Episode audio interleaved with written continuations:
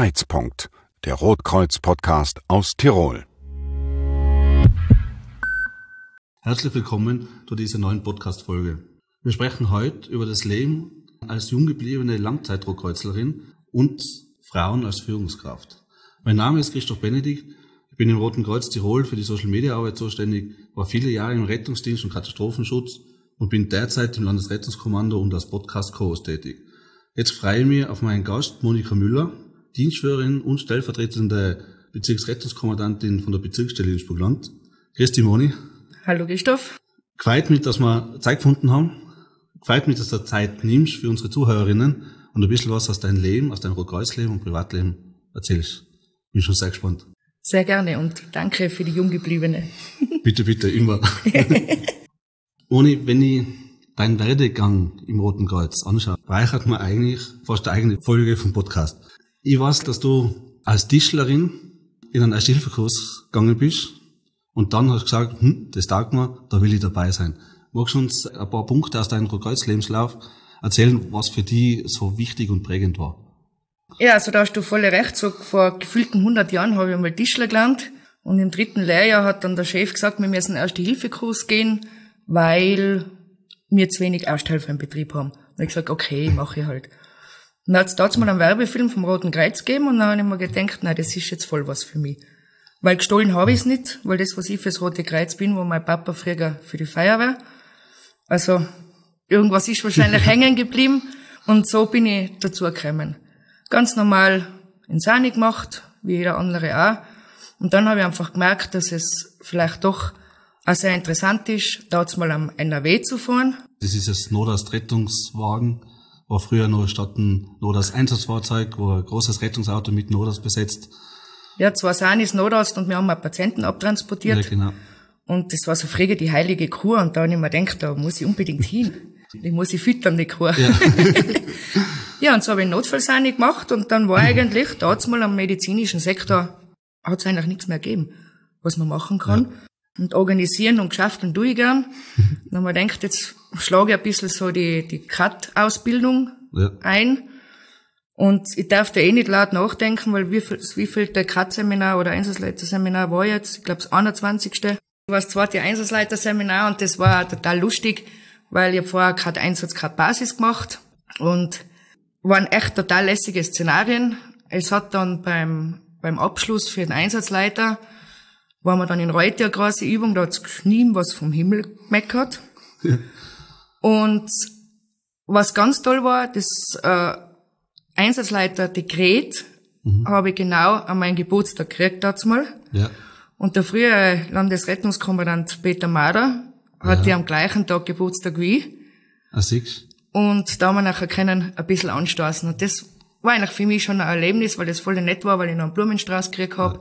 Ja. ja, und nachher habe ich die Ausbildungen gehabt, bin dann kurzzeitig im Landesrettungskommando gewesen, habe dann die Chance gekriegt, weil man muss sagen, die Chance, weil früher waren ja Frauen jetzt nicht so unbedingt gern gesehen in Männerberufen, aber da bin ich schon immer Revoluzer gewesen, weil sonst hatte ich in die Tischler gelernt, weil da war ich ja immer die Einzige. Genau, deswegen habe ich ja da heute. Ja.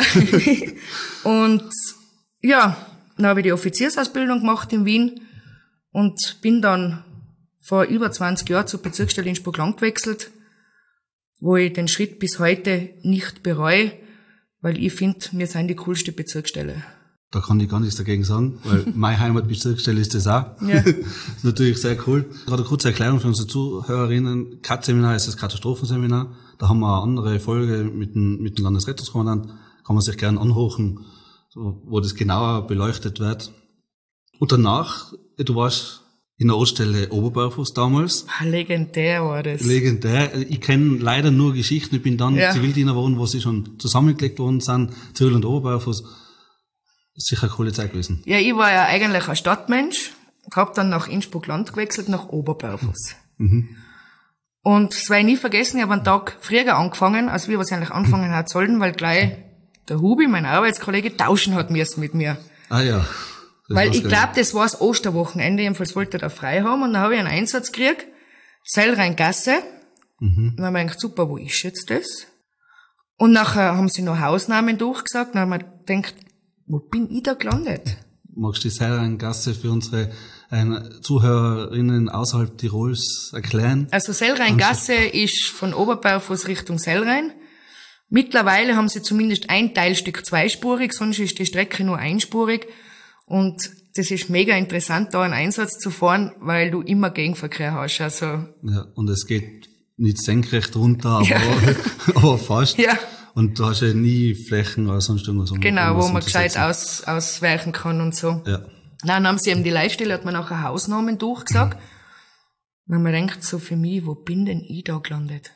Ein halbes Jahr später war mir lieber, die Leitstelle sagt die Hausnamen, weil ich oft die richtigen Namen nicht gewusst hab. Aber Oberberfuß war echt ganz, ganz, ganz eine tolle Zeit im Roten Kreuz. Also hat es ein halbes Jahr gedauert, bis die Leute kennt hast und sie die kennt haben. Genau. Sozusagen.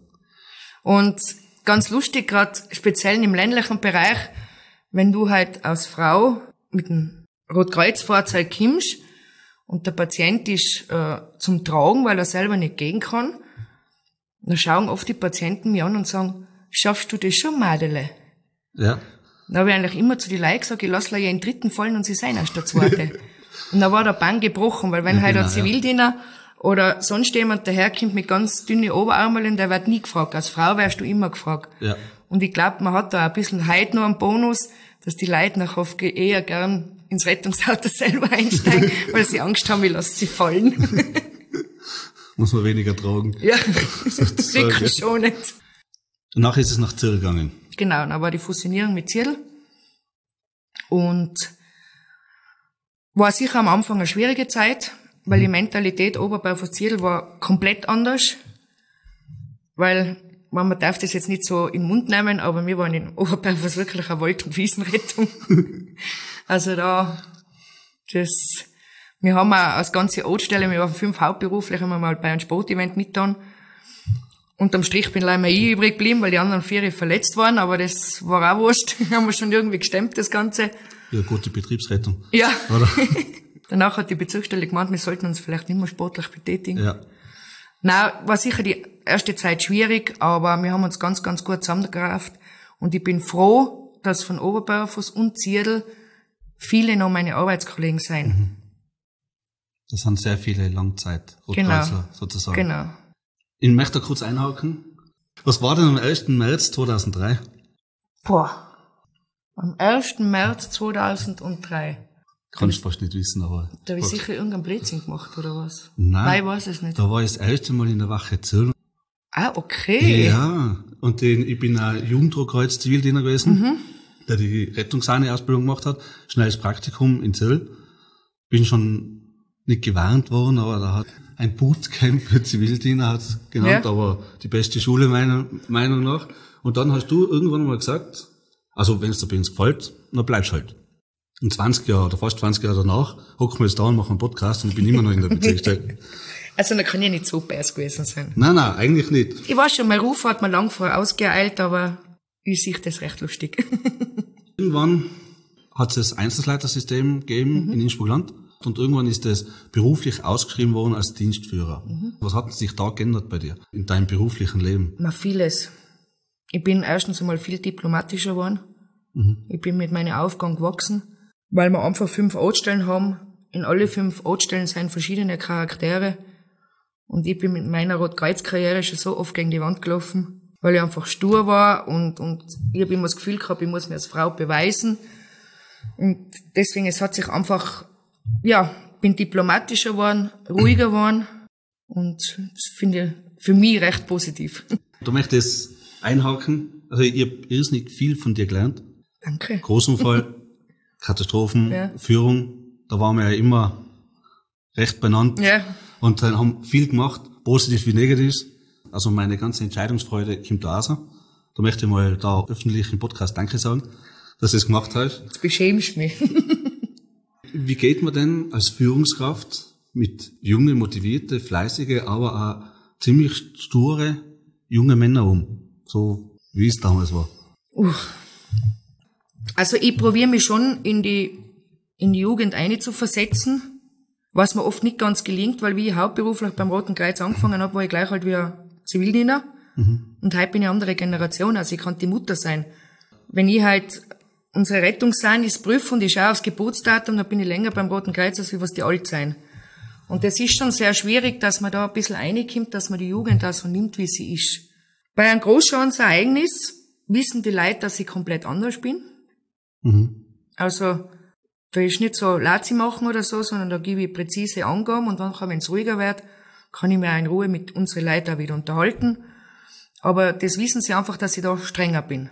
Ja. Und da muss man ein bisschen strenger sein. Und ich glaube schon, dass ich ein gutes Übereinkommen auch mit den Zivildienern habe und auch mit den jungen freiwilligen Mitarbeiter und Mitarbeiterinnen, weil sonst war ich ganz allein auf der Welt, Ja, wenn wir klar. einfach nicht miteinander kennen. Ja, ich glaube, dass das ziemlich ein schmaler Grad ist, wenn, wenn du jetzt umschalten musst, ich sage es mal ganz hart Befehle, ähm, dass danach keiner beleidigt ist, weil Ja. er das falsch versteht. Das ist immer so eine schwierige Geschichte. Weil ich habe das ein paar Mal erlebt, dass das einfach zu viel war. Vielleicht hast du auch erlebt oder an- andere auch erlebt, wo das Ja. einfach eine schwierige Geschichte ist. Ja, man muss halt wirklich den Einsatzleiter manchmal auslassen. Das, weil ich habe ja auch die Verantwortung. Meine Leute nichts passiert. Ich habe die ganzen Informationen. Aber ich probiere schon, in der, also in der ersten Zeit geht's nicht. Da muss ich wirklich die Befehle geben und mich selber erst strukturieren. Und dann mit der Zeit äh, erkläre ich es nachher schon in die Leute, warum und weshalb und Ja. wie wir das machen.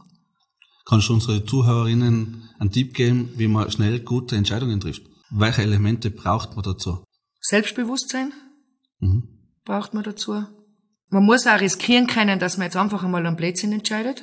Und da ist wichtig, dass man dazu steht. Mhm. Dass man sagt, das war jetzt nicht in Ordnung. Weil nur durch das kann man lernen. Mhm. Und bis zu einem gewissen Maß sollte man einfach nicht zu viel überlegen. Einfach Was dann so machen. in ersten Sinn kommt, wie soll ich mir jetzt entscheiden, soll ich das jetzt tun oder nicht tun? Was oft das erste Gefühl sagt, sollte man nehmen, finde ich. Ja, siehst, ich sagte immer, machen, nicht sumsen. Genau. Oder? ja. Ja, interessant. Vielleicht kann ja jemand da den Tipp ausnehmen. Vielleicht ist jemand in der Situation. Weil wir haben sehr viele junge Zuhörer, die noch vor ihrer Karriere stehen und manchmal hoff's. Mutig entscheiden Ja. müssen. Du hast ja schon angesprochen, früher waren sehr wenig Frauen im Roten Kreuz, so gut wie keine. Mittlerweile, es werden immer mehr. Wir haben noch einen Weg vor uns, dass es ein halbwegs Gleichgewicht gibt, aber äh, eine sehr gute Steigerung. Wie hat sich das Rote Kreuz geändert durch das, dass mehr Frauen im Roten Kreuz sind? Wie siehst du das aus deiner Position aus? Schwierige Frage, schwierige Frage. Also, es ist Tatsache, dass mehr Frauen sein, aber ich weiß, dass vieles noch blockiert wird. Ganz wertfrei, also ohne Vorwurf. Ja, ja. Ähm, es ist für mich sehr nach, oder es stimmt mir sehr nachdenklich, dass wir 2021 erst die erste Bezirksstellenleiterin in Tirol haben, dass das noch nie gegeben hat. Gratuliere Silvia, super. Meine Unterstützung hast du. Ähm, ich glaube, da ist schon noch viel Arbeit dahinter. Ja, das glaube ich auch. Dass man, also da glaube ich, muss man schon noch fest dran arbeiten, dass wir nicht die sein, was die Kinder kriegen und dann eh wegfallen, sondern dass wir schon auch das eine oder andere im Hirn haben, was wir machen könnten. Und welchen Teil nimmt es ein, dass früher einfach weniger Frauen waren, somit gibt es weniger Frauen im Rettungsdienst speziell, die so viel Erfahrung haben? Ist das ein, ein großer Teil oder ein großer Grund oder sagst du, doch her, eigentlich könnte man Quereinsteigerinnen, die ein bisschen Erfahrung haben, mehr pushen? Wenn sie es wollen, zum Buschen kann immer zwei dazu. Ja, das ist klar. Und ich weiß auch von vielen, dass sie sich in ihrer Rolle wohlfühlen, aber beim Roten Kreuz als Frau keine Führungsposition übernehmen wollen. Also den werden auch privat im genau Beruf so. keine, keine Führungsposition einnehmen. Ich finde, man soll sich als Frau schon mehr zumuten. Weil das Klischee ist einfach nicht mehr, gell, dass die Frau hinterm Herd steht. Bei vielen Familien muss einfach auch jeder Teil arbeiten gehen, wenn man Kinder hat. Vor allem heutzutage, dass Ganz einfach genau so. Geld da ist. Genau. Und da, glaube ich, sollten wir uns schon beweisen, dass wir auch was können. Gibt es auch Vorteile, was man als Frau im Roten Kreuz hat? Meine Vorteile, jetzt beim Einsatzleiten reden andere Einsatzkräfte mit mir sicher anders, als wenn ich ein Busch war. Also das Ja, traue ich okay, mich ja. offen und ehrlich zu sagen. Dabei können sie mir ja alles sagen. Tue seit ist, meinem ja. 14. Lebensjahr, seit ich arbeiten, tue nur mit Männern zusammenarbeiten. Also ich bin da schon einiges gewohnt. Also sollte ich einen Ratgeber schreiben. das habe ich mir schon lange überlegt. Eigentlich hat die sollen für jedes Jahr irgendwas zusammenschreiben beim Roten Kreuz. Das war halt sicher ein Bestseller. Sicher, genau deswegen haben wir einen Podcast gemacht, Ja. weil wir gesagt haben, man sagt immer beim Kaffee, wir müssen ein Buch schreiben. Ja. Und das haben wir halt einen Podcast und quatschen so, so ein Ja. bisschen, bisschen drüber. Wie ich vorher schon gesagt habe, haben wir viele junge Zuhörer, aber auch Zuhörerinnen. Was würdest du ihnen als erfolgreiche Frau raten, wenn sie aus der Schule rauskommen, einen Job angefangen haben? Wie geht man das an, dass man Erfolg hat im Beruf? Mädels, lasst euch nicht vom Weg abbringen. Und Ziele sind da, dass man sie verfolgt und verwirklicht. Und wenn einmal Steine im Weg liegen, nachher baut aus den Steinen eine schöne Skulptur. Und wenn's hinfällt, steht's auf, richtet das Krönchen und geht's weiter. Lasst euch nicht unterkriegen. Also Mädels, wenn ich das jetzt auch so sagen darf, genau diese Worte habe ich auch schon gehört. Manchmal ein bisschen anders, Ja. anders Ja, formuliert. bei dir haben wir das Krönchen weglassen. Sehr wichtiger, sehr guter Tipp. Das, wenn man Nein, man darf sich nicht oder? entmutigen lassen. So ist Das, es. Man muss einfach sein Ding durchziehen, aber nicht brutal, sondern ja. Sauren Weg einschlagen. Wie gesagt, ich habe auch mal beim Roten Kreuz Schiffbruch erlitten. Bin noch kurz in die zweite Reihe und bin nachher viel stärker wieder, wieder gekommen. Und das braucht's einfach einmal ein reinigendes Gewitter. Ist in jeder Beziehung einmal wichtig. Vor einigen Jahren bin ich in der Wache zurückgeguckt. Da kommt die Moni zurück vom Einsatz und sagt, Christoph, Kim, Kim, ich muss dir was erzählen. Und ich dachte, ui, was ist denn da passiert bei dem Einsatz? Und nachher lacht sie schon und grinst sie und den ganzen Kopf um. Denke ich, jetzt ist was Lustiges passiert. Das passiert ja manchmal auch im Dienst was Lustiges. Und dann sagt sie, also da hat's einen Polizisten gegeben, der ist so lieb und so cool. Ich sag, ja, wer denn? Wen meinst du? Ja, groß, schlank und keine Haare am Kopf. Weißt du, wie der heißt? Und das war der Christian. Schlussendlich hat es dann eine Hochzeit gegeben zwischen euch zwei. Magst du uns die ganze Geschichte erzählen? Ähm, Vor allem vom Anfang an, äh, wie hat sich das abgespielt? Und wie hat sich das entwickelt? Ja, das werde ich nie vergessen. Dank dir, weil du hast ihn ja mitgehabt als Schnupperdienstler. Das weiß ich heute noch. Das war der Rammsteiner Marco, die Franziska und ich, wir sind nach Mütz gefahren zum Rettungsball. Was eigentlich sehr empfehlenswert ist, der Ball.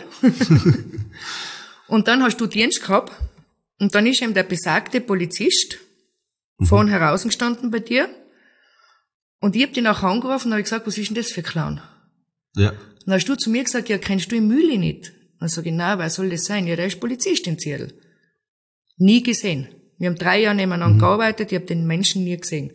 Nach, äh, glaube einen Monat später haben wir zusammen einen Einsatz gehabt. Und nachher äh, ist es um die Patientendaten gegangen, weil sie haben einen Folgeeinsatz gehabt. Ja, dann haben wir Nummern ausgetauscht und ja, hat das Ganze seinen Lauf genommen. Also ich habe nicht im Dienst kennengelernt, möchte ich betonen. Ja. Obwohl ich immer für die gute Zusammenarbeit mit den befreundeten Blaulichtorganisationen bin. Also ich habe da ziemlich ernst genommen. Und ja, vor sich- fünf Jahren haben wir geheiratet. Siehst, so kann's gehen. ja. So jetzt unter uns gesagt, hocht der keiner dazu. Wie ist denn das so, wenn man einen Ehemann hat, der Polizist ist? Ja, er hat leider sehr viel Dienst, jetzt fühle ich mich nicht allem ganz so sicher. Nein, es ist sicher wichtig, dass wir beide so einen Beruf haben, weil er braucht das notwendige Verständnis. Dass, wenn wir uns halt vornehmen, dass wir einen gemütlichen Abend machen, ich dann irgendwann her, dass es irgendwo piep piep macht, ich mich anziehe und wegfahre. Und so ein Verständnis muss man einfach haben, auch für, für einen Wochenenddienst und so, gell. Ich glaube, andere müssen vielleicht in die Rolle einwachsen, dass sie das Verständnis haben. Mein Mann hat es halt berufsbedingt gleich gehabt. Ja, der weiß einfach, warum und weshalb, Genau. wie wichtig das ist. Zurück zum Beruflichen. Du bist Dienstführerin. Du bist gerade zum Einsatz gefahren, zum Verkehrsunfall. Magst du uns kurz erzählen, was war da und vor allen Dingen, was ist dort deine Aufgabe gewesen? Also es war jetzt eine Frontalkollision auf einer Bundesstraße. Meine Hauptaufgabe ist, den Überblick zu bewahren, wie viele Einsatzfahrzeuge braucht man, ist ausreichend, wie viel da ist, wie sind die Patientenzustände, muss man Klinik vorverständigen.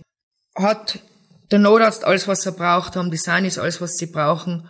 Und neuerdings und sind wir auch sehr unterstützend mit der Verkehrsregelung, weil wir äh, immer Ausbildung dazu gemacht haben. Und das äh, finde ich recht gut, weil ich einfach zum Schutz unserer Sanitäter einmal hergehen kann und die Autos aufheben.